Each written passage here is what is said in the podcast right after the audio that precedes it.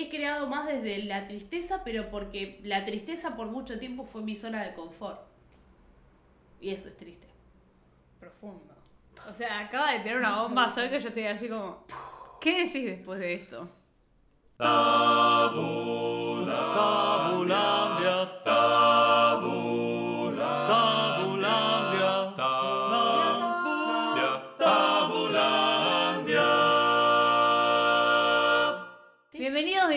Bienvenidas, bienvenides a Tabulandia. Capítulo 3. Y con 3 nos vamos a las 3E que tiene Ale. eh, Alem 1. No empecemos de nuevo con esto, me voy a deprimir, me voy a deprimir mucho. ¡Eh! Lo dije bien hoy de una. Sí, lo dijiste bien, pero nadie va a entender. Ay, Mm, sí, Solo sí. hace referencia a un episodio anterior, básicamente. Arroba Alem 1 con 13. Pero no Tres. entienden, ¿quién es ALM1? Yo soy ALM1, acá, una de las anfitrionas. Hola, me presento, soy Ale Marín. La persona que acaba de hacer este circo se llama Sol Lillera y en Instagram es Lillera Sol. La verdad que ella garpa su Instagram, así Con que bueno, 2G. con 2G. Eh, y Porque no, no, es llegué- ligera. No llegué a hacer 3G. Ah, bueno, malísimo. Está chistosa hoy Sol, está muy chistosa. ¿Saben por qué, no? Porque anoche me manda un mensaje. Nos íbamos a juntar anoche a grabar. ¿Puedo contar esto? Sí, eh, lo único que lo vamos a nombrar como el falso Nacho. ¿El falso Nacho? Sí, o el Nacho Trucho. ¿Por la faraona? No, decimos que se parece a Nacho Viale, entonces es el Nacho Trucho, así le quedó en la radio. Nacho Trucho, muy bien. Ayer a la noche nos íbamos a juntar a grabar y Sol dice, Ami, ¿estás? Y yo tipo estaba en el gimnasio ahí, tipo, pasándola muy mal en el elíptico. Y yo tomando birra. Y ella tomando birra. Y veo el mensaje. Y dije, mmm, esta no viene. Escucho el audio, tenía una voz de estar re en pedo. Y se estaba por ir a lo de... Y digo, No, Nacho Trucho, la concha de la lora. Y bueno, yo le dije, anda boluda, tipo, pasala bien, o sea, ella vive todo el tiempo al palo, justo Y que si le invitan. No tengo muchas de esas invitaciones. Claro, mal, es como que, bueno, si te invitan alguna vez, anda, ¿viste? Y nada, se fue, yo me quedé en mi casa editando y la pasé muy mal, y bueno, hoy vino y estamos acá haciendo esto. Igual, gracias a que yo no vine anoche, terminaste el video en tiempo y forma de ediciones. Tampoco- Sí, mal, la verdad. Claro, Zafé. sí. O no hablemos de esto. Ah, ya. Chicos, El estamos... trabajo del freelance es esclavo. Que no Mal. les mientan. Creo que hay algo, como que toda la gente dice, ojalá yo pudiera ser mi propio jefe, pero cuando sos tu propio jefe es el triple de peor, porque cuando tenés un jefe, hay alguien que te está rompiendo las pelotas para que haga las cosas que tenés que hacer, para que entregues todo en tiempo y forma, y tenés un horario, y fuera de ese horario no te pueden joder, excepto que seas, no sé, doctor, pero jodete si sos doctor, boludo, es obvio que vas a estar como predispuesto siempre a ayudar, ¿o no? Pero cuando sos tu propio jefe, es como que no tenés horario. Entonces podés laburar si querés todo el día. O sea, la gente de Uber, si quiere, puede laburar 24 horas seguidas. La gente de Rappi también. O sea, ¿quién los frena, boludo? El taxista mismo también. El taxista mismo. Y los influencers también, boludo. Santi Maratea sube historia a las 12 de la noche. Es su trabajo eso, Nos va a boludo. mandar una carta documento porque todos los capítulos los nombramos. Y bueno, nada, Sol fue este Nacho falso y. Y yo la noto feliz. Y no tiene nada que ver con el freelance igual, boludo, porque salté de tema. No sé. Pero bueno, creo que es una etapa del año, siempre cuando estamos cerca de las vacaciones de invierno, me agarra este viento de quererme matar, no sé por qué. Y si hacemos terapia y comemos un churro. Dale, empecemos con esa sesión. Quiero hablar de estar quemada, si te parece. No, pensé que ibas a contar tu historia. Ah, la historia del primer capítulo. Sí.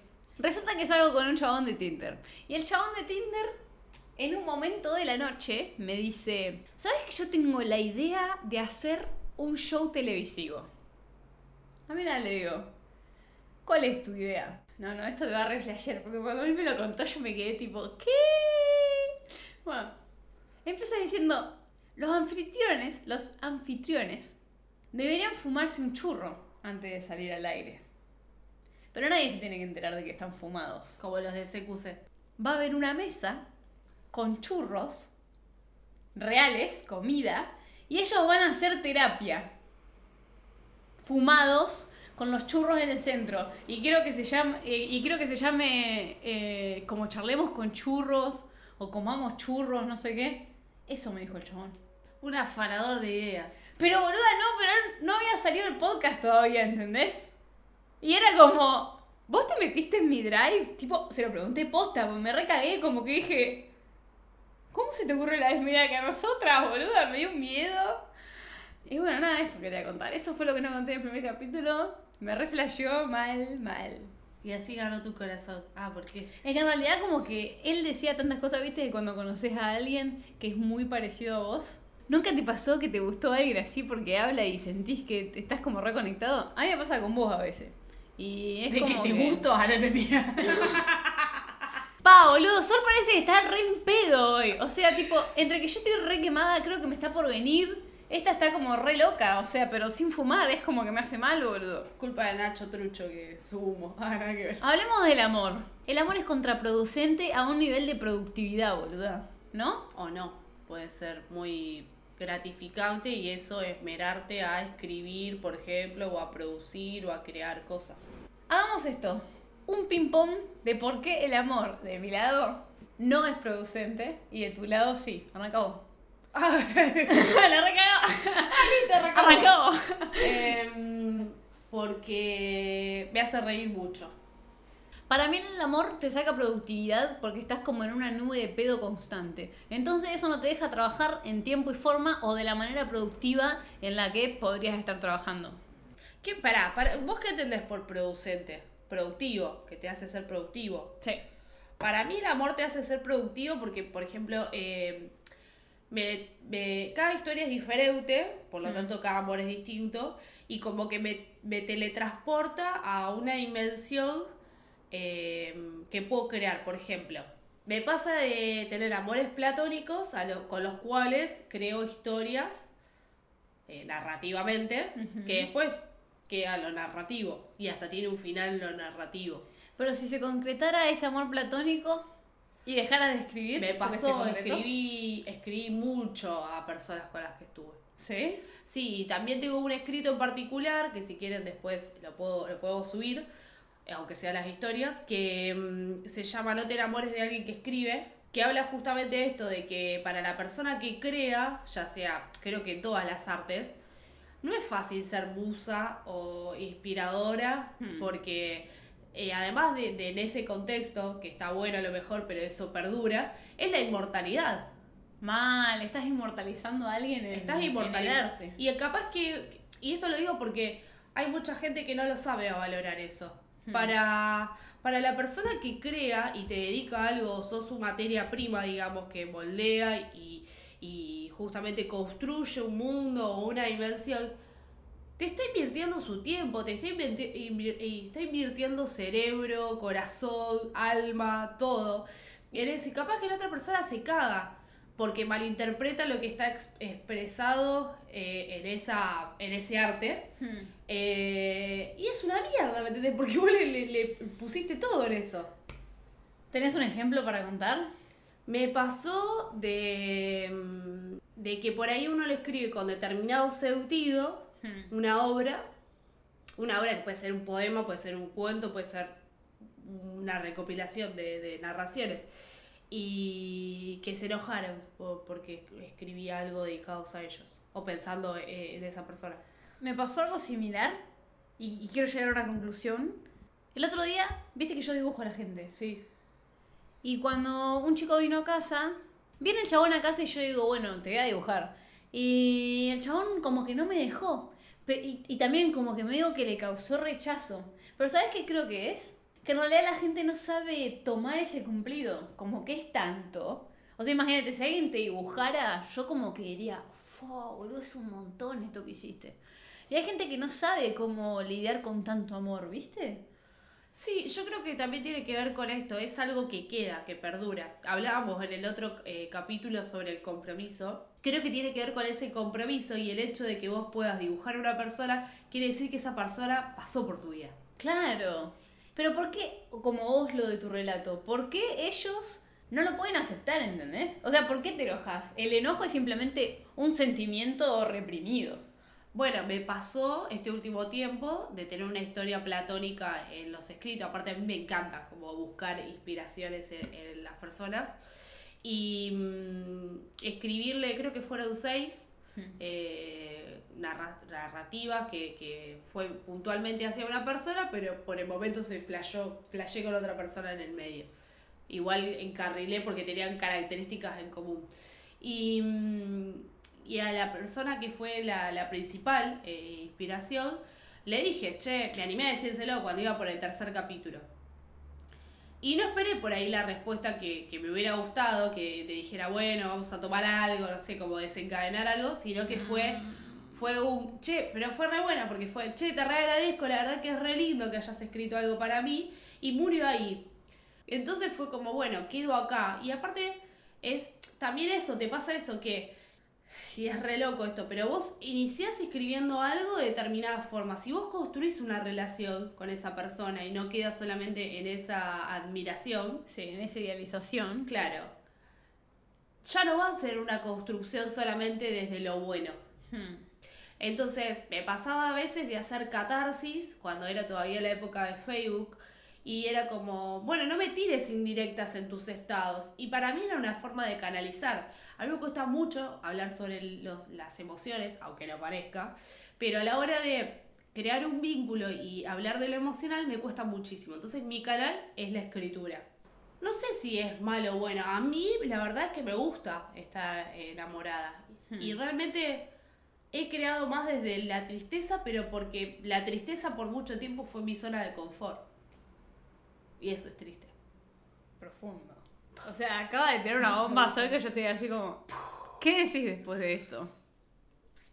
Bueno, esto, que a vos te pasó alguna vez de, de estar en estados en donde te, te sentiste como contenida y que no querías salir.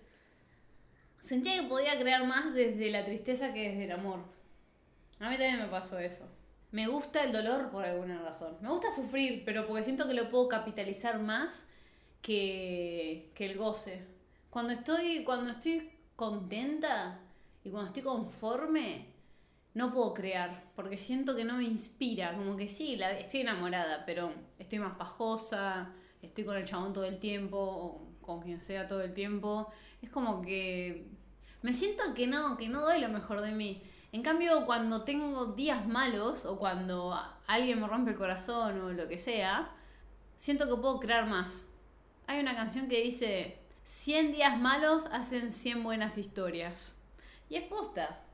¿Será que en realidad vivimos en una sociedad morbosa? porque es eso? Porque el sufrimiento está como muy, viste, como muy... Por alguna razón, un título negativo llama más la atención que un título positivo. Me quedé súper reflexionando lo que dijiste y creo que es, es un poco desde que nos, nos enseñaron que para crear tenemos que sufrir o drogarnos. No, drogarnos no. Sí. Yo no si, puedo los para grandes, crear, ¿eh? si vos ves a los grandes referentes de, de distintas disciplinas, la mayoría tiene o fue borracho o estuvo relacionado con algún vicio. De hecho, los Beatles, sin ir más lejos, eh, su último disco eh, tenía la cuestión de la alucinación por determinada, por el LSD y fueron como muy reconocidos y, y, y siempre rodó eso en cuanto al arte, la cuestión de la creación mediante una sustancia que te permita liberarte, como si fuera necesario y fuera la única forma liberar tu mente y como romper la barrera de, de la represión, digamos, ¿no? Igual hay autores, mira, yo no, no te los puedo citar, pero ¿te acordás? Hay un chabón que, que me chapeó una vez, que es escritor, y él te sabe nombrar a todos los autores que nunca tomaron una gota de alcohol, nunca se drogaron y escribieron cosas de la puta madre. Porque para mí que como que te quieren vender que el artista es eso, pero puede ser, ¿eh? Bueno, hay un en- montón de autores, como en decís vos, nuestra pero también hay un generación- montón que no. En nuestra generación tenemos como autores que son defensores de, de no, en el no consumo o también tenemos representantes que hablan mucho de la liberación de o de la legalización de la marihuana como algo natural porque es una plauta, bla. Eh, no, bueno, pará, volvamos, porque nos refuimos. Mal. Estábamos hablando del amor, si es una ventaja o una desventaja a la hora de la creación. Hmm. No sé, para mí es una, una zona que no exploré mucho, por lo tanto es como que le veo mucho potencial. Yo creo que también. Y creo que nunca estuve enamorada en realidad, ¿sabes? Hablamos de bombas. Sí, ¿no? Ah, ah, no se la veían venir. Ah. Igual sí, no creo que nunca estuve enamorada del todo. Creo que no sé cómo es el amor. Y creo que tampoco me importa. Creo que estoy enamorada de mi vida, pero no entiendo el amor. El amor que se impone. Tendrías que leer Eric Fromm, El arte de amar. Igual no sé, es raro. Creo que es un camino que tengo que recorrer sola. No, sé No, si pero estaría bueno porque ahí habla de las distintas formas de amor. Hmm. Te amo porque neces- te necesito. Te necesito porque te amo. Oh.